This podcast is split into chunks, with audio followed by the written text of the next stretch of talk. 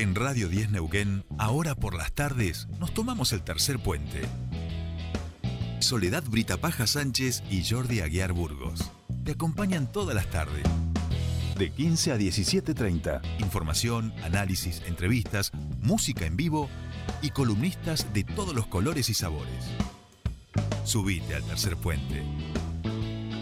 Con Jordi y Sole.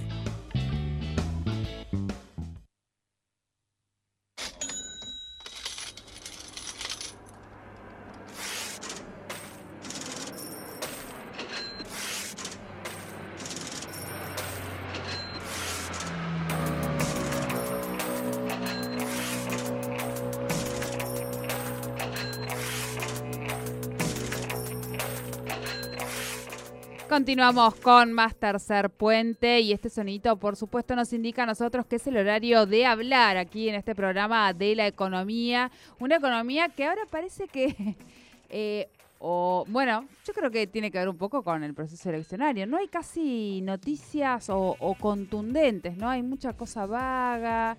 Es eh, como que además está, eh, digo, está todo tan al límite, tan patas para arriba, que incluso naturalizamos algunas Claro. situaciones de, de la economía, ¿no? Claro, Me da claro. esa sensación.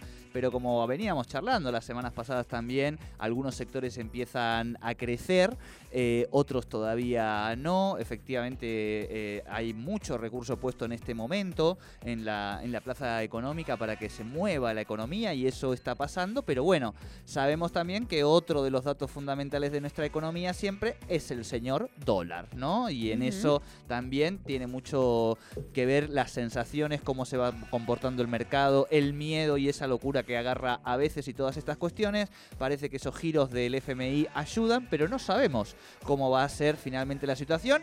Y algunos economistas hablan de que se viene después de las elecciones una devaluación. Todo esto, como nosotros mucho no sabemos, se lo vamos a preguntar, por supuesto, al señor Fernando Spoliansky, que ya nos está escuchando. Hola Fer, ¿cómo te va? Bienvenido a tu espacio. Uy, Fernando Está en el viento. está en el viento. Fernando, ¿no- no- ¿nos escuchás ahí? en Fernan- Neuquén ahí es fatal, ¿eh? Se ha llevado a Fernando. Fernando estaba en la barda caminando y se nos, Esperemos, Fer, que se- podamos retomar esta comunicación y se estés nos- bien, se nos ¿no? ha ido a Río Negro, parece, viste, se nos, se nos ha, se lo ha llevado el viento. Sacale el cable. Claro, el no, cablecito, el cablecito. Muy bien. Estábamos hablando con Fernando Spoliansky y dijo, estoy con un poquito de viento, pero, pero no hay problemas, los escucho perfecto, hasta que de repente lo hemos tratado de saludar y bueno, así pasa con el viento. Eh, vamos, como decíamos, a consultarles sobre todo lo referido a la situación del dólar por estos tiempos y cuál es un poco la perspectiva, para también que algunas informaciones, como ustedes saben, y esto también es importante eh, remarcarlo, todo lo que sucede a un mes de las elecciones eh, todas las informaciones, por más que parezca que no tienen que ver con la política, hay que estar atentos, porque siempre son tiempos muy intensos, donde también el mercado se mueve, donde también el mercado hace sus apuestas electorales y en ese sentido también, disculpen, es muy importante, eh, bueno, que no nos vendan pescado podrido. Por eso nosotros tenemos un columnista de economía para que efectivamente nos venda pescado fresco, que es lo que nos interesa cuando hablamos de economía y creo que ya nuestro economista pescador nos está escuchando. Fernando Spoliansky, ¿estás ahí? ¿Cómo andás? Buenas tardes. ¿Cómo están? ¿Ahora se escucha? Se te escucha bien, estás, estás, Pero una maravilla. estás atado, te has atado a algún lado, digamos, para no volarte. Esto es, es- yo soy de Zapala, así que esto es una leve brisa para nosotros. Claro. Ah, disculpe, tiene razón, tiene razón. Esto es nada, No, nada. no nada. quería, claro, ma- mala mía, Pero- es cierto. Cuando uno, o sea, ustedes cuando los de Zapala, digo, de chiquitos, digamos, esto de jugar con arena era como el jugar con arena y, y viento, ¿no? Armaban, Pero digo, claro. La, la arena en La milanesa. cara cuando íbamos a la escuela, eh, que picaba, eso, eso es. Tiene los ojos blindados ya con tanta arena que ha volado. No, no, no, era, era, un- era una cara como Dorian Gray, ¿vieron? No pasan los años. Va Claro. puliendo. Claro, claro, tal cual, tal cual. Hoy a la mañana todo el mundo decía, qué viento, qué viento, y no, no, era, no es para eso, no es para eso.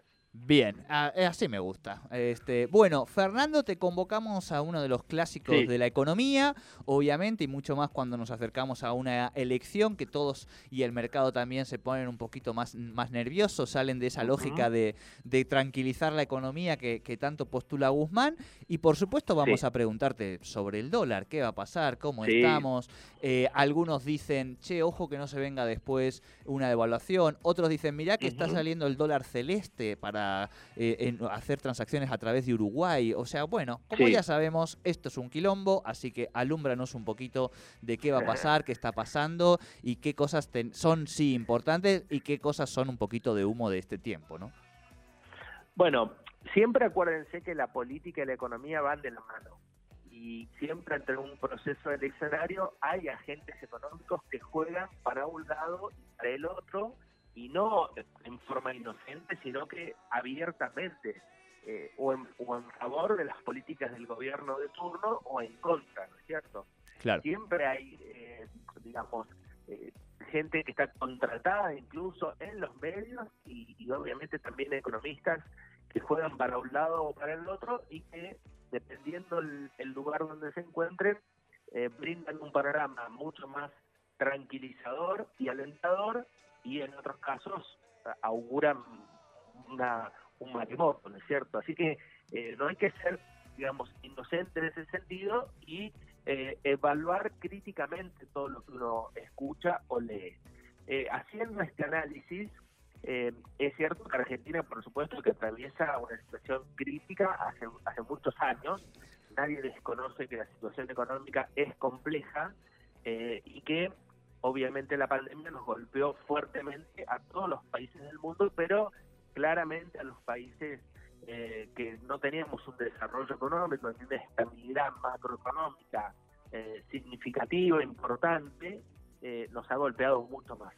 Así que en, este contexto, Argentina está en un proceso de recuperación económica, como lo está el mundo entero, en el medio, digamos, o intentando salir de la pandemia, pero luego de un freno tremendo que se produjo en los dos, tres primeros meses de la pandemia, el mundo está empezando a recuperar de a poco su actividad económica. No solo en términos productivos, de a poquito se van abriendo las fronteras, entonces el turismo también hace lo suyo, el comercio, la industria, es decir, todos los sectores de a poquito intentan retomar el camino del crecimiento económico. Argentina no es la excepción, en el medio le tocan unas eh, elecciones legislativas, como las que vamos a tener el próximo 12 de septiembre, las paso, y luego en noviembre las elecciones generales. En este contexto, hay quienes auguran un crecimiento de la economía mucho más sostenido en el tiempo y que las variables económicas no se van a ver muy perjudicadas por el proceso electoral, y hay quienes opinan que sí, que se van a ver modificadas significativamente. En el mercado puntual del tipo de cambio del dólar en la Argentina, siempre hay que decir también que es un mercado bastante restringido, chiquitito, y que por supuesto tiene un montón de restricciones impuestas por el propio gobierno, porque el dólar en nuestro país es un bien escaso. Es decir, no, no es que sobra, no es que abunda, y por eso las restricciones del caso. Ahora, eh, en cada proceso eleccionario, si uno revisa los últimos procesos eleccionarios, es cierto que cada eh, vez que, eh, sobre todo, pasaron las pasos, valga la, la, redundancia o el juego de palabras, eh, hubo como una especie de cimbronazo en el tipo de cambio. En, las últimas pasos, que fueron las del año 19, cuando Alberto Fernández le gana por una diferencia muy significativa a Mauricio Macri, se produce al día siguiente, el lunes posterior, un salto en el tipo de cambio, ¿se acuerdan? Que fue tremendo porque en ese momento el dólar valía 40, eh, valía 40 pesos y pasó a 60 pesos. ¿eh? Entonces, un, un, cambio brutal de la, del tipo de cambio el día posterior al, al resultado electoral de las PAS. Y eso tenía que ver con que los agentes económicos, los que manejaban eh, en ese momento, y probablemente sigan siendo los mismos, eh, adherían a un proceso de gobierno que encabezaba Macri, a un modelo que encabezaba Macri, porque eran grandes ganadores de un sistema eh, que promovía el, digamos la inversión financiera, la bicicleta financiera, en la fuga de capitales eh, y obviamente no les, no les gustó que pierda Macri la, la, paso y sobre todo por la diferencia que nos hizo, entonces rápidamente hicieron como una especie de golpe de de golpe económico, y eso produjo una devaluación muy brusca el día posterior al, al de las elecciones de las PASO. Ahora, obviamente, quienes agitan la misma bandera y dicen, eh, ojo el resultado porque se va a producir un cambio en el, en el dólar a partir de las elecciones, es decir, se va a modificar el tipo de cambio y va a haber una devaluación. Y el gobierno hace grandes esfuerzos por decir que no. Fíjense que en las últimas noticias, todos los funcionarios, hoy lo hizo Marco del Pont, ayer lo hizo Guzmán, todos están diciendo no va a haber ninguna devaluación ni antes ni después de las elecciones. No hay motivo por el cual existe una devaluación cambiaria. Y es cierto desde el punto de vista técnico, pero a veces las cuestiones de la política exceden las cuestiones técnicas. Y vos mencionaste, Jordi, efectivamente, los derechos especiales de giro que el Fondo Monetario está enviando a todos los países miembros del Fondo Monetario. Argentina tiene una cuota parte del Fondo Monetario, somos socios del Fondo Monetario en un 6% y nos eh, van a otorgar 4.300 millones de dólares con esos derechos especiales de giro, que es una especie de distribución de capital que hace el Fondo Monetario entre sus asociados producto de la pandemia del COVID. Entonces está distribuyendo una cantidad enorme, son 300 mil millones de dólares, y a Argentina, por el porcentaje que tiene, le corresponden estos 4.300 y pico de millones de dólares. Ahora, esos 4.300 eh, millones de dólares tienen como destino fortalecer las reservas del Banco Central. Entonces, eh, uno con más razón debería pensar que no hay ningún motivo desde el punto de vista técnico económico como para que se produzca una devaluación brusca porque el poder el poder de fuego que va a tener el Banco Central se va a acrecentar justamente con los derechos especiales de giro. Y los vencimientos futuros que tenemos con organismos multilaterales de créditos entre ellos con el propio Fondo Monetario, los vamos a poder cumplir sin ningún tipo de inconveniente, también porque llegan esos 4.300 millones de dólares. Es decir, que no se vislumbra un escenario complejo eh, para que haya una devaluación brusca a partir del lunes posterior a las elecciones del 12 de septiembre, pero hay que siempre mirar con mucha atención qué hacen los agentes económicos, aquellos que juegan dentro del mercado del tipo de cambio, que les vuelvo a decir, es un mercado chiquitito de Argentina, el mercado de capitales es muy pequeño, y que intencionalmente pueden juegan ahí. otra vez jugar claro. Eh, hacer que la moneda argentina se devalúe para que si al gobierno le va bien las elecciones del 12 de septiembre, tienen una segunda chance en noviembre. Claro, ¿eh? Fer, Fer perdón. Mira, no, nos queda nada, en realidad ya tenemos que ir a las noticias, pero quiero yo quiero hacerte un par de preguntas, no llego a hacértelas. ¿Podés esperarnos dos minutitos, tres que terminan las noticias y hacemos seguimos la columna? Sí, sí, sí. Noticias. Bien, gracias. Ya seguimos, noticias, ya seguimos.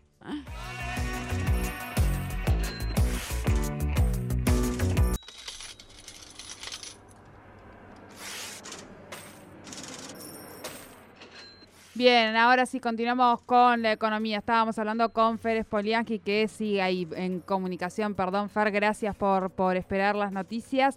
Eh, eh, mi consulta va, por lo siguiente, y lo, hablábamos un poquito acá con Jordi. Yo un poco que me voy a tratar de decirlo de la manera más diplomática, que no me salga, porque yo hablo desde, desde ciudadana común, no soy economista, no tengo idea de términos económicos.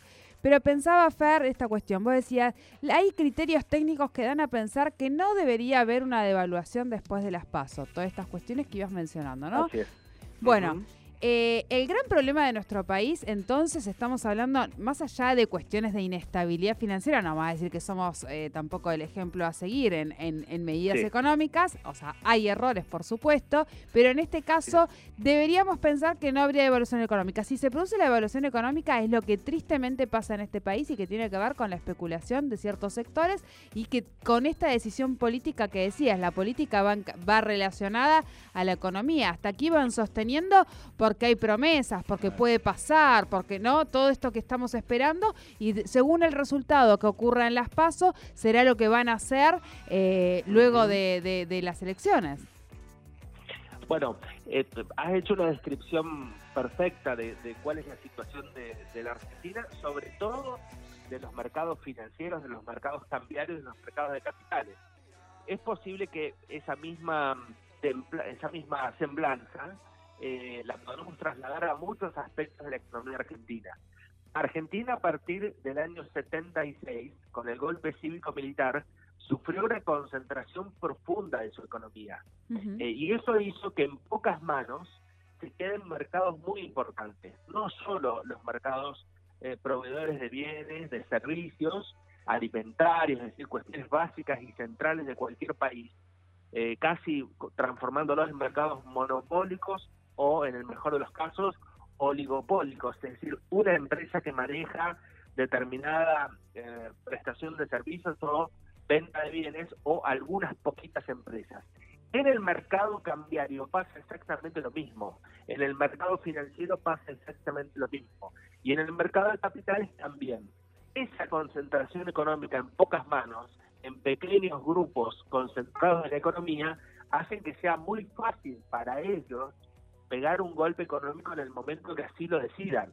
Claro. Entonces, esa concentración, uno también, ustedes son gente de los medios, saben perfectamente que hay concentración en los medios hegemónicos también. Eh, en la economía, entonces pasa exactamente lo mismo. Por eso es que les resulta muy sencillo, a veces, cuando no están de acuerdo con determinada política de eh, algún determinado eh, gobierno, también pegar golpes económicos. Es decir, si uno analiza la historia económica del 83 Claro. para acá, de la Mirá Alfonsín. para acá, va a observar un montón de hechos que se dieron en esa circunstancia. Acuérdense las hiperinflaciones de Alfonsín, acuérdense luego Claro. eh, los golpes económicos también en distintos eh, momentos históricos de la Argentina, por supuesto también hasta miren hasta el gobierno de la Rúa que terminó en una forma ruinosa, ¿no es cierto? Y quizá con la máxima incapacidad que puede tener un presidente, pero sin embargo, eh, obviamente que también hubo grupos económicos que propiciaron la salida de la Rúa en ese sí. momento, porque eran los que justamente querían terminar con la convertibilidad cambiaria y promover una devaluación de nuestra moneda brutal como terminó siendo. Así que no hay que ser ingenuos en ese sentido y efectivamente esa es la descripción de nuestro país que lamentablemente tiene un grado de concentración tan alto que a veces uno, más allá de las cuestiones de la razonabilidad económica o técnica, que es lo que uno puede plantear desde el punto de vista teórico, termina saliendo para cualquier lado porque justamente los actores son los que definen una determinada política eh, económica en este caso o del tipo de cambio. Son muy poquititos entonces. Si el lunes, posterior a las elecciones, no les gusta el resultado, tienen toda la capacidad para eh, presentarse en una eh, en una mesa de cambio o hacer saltar, si quieren, el tipo de cambio al otro día. Fíjense, eso es, es, es tremendo que ocurra en un país como el nuestro, ¿no es cierto? Y sin embargo ocurre. Y el Banco Central tiene el poder de fuego, por supuesto, pero debería sacrificar un montón de reservas que a veces no, no es tan conveniente. Por eso Claro. Claro. empiezan a jugar las correlaciones y las relaciones del fuerza. Ahí va, ahí va. Ni las pandemias nos ha enseñado a actuar de forma colectiva, Fer, en conclusión. Ni en conclusión me parece que es eso. Mm. Bueno, Fer, muchísimas gracias por, por supuesto, por, por desasnarnos y, y poner claridad en estos temas y gracias por esperarnos también en, eh, durante las noticias. No, por favor, gracias a ustedes por llamar. Un Que abrazo. termines bien la Abrazo semana. grande, Fer. Fernando Spoliaski con la economía aquí en Tercer Puente.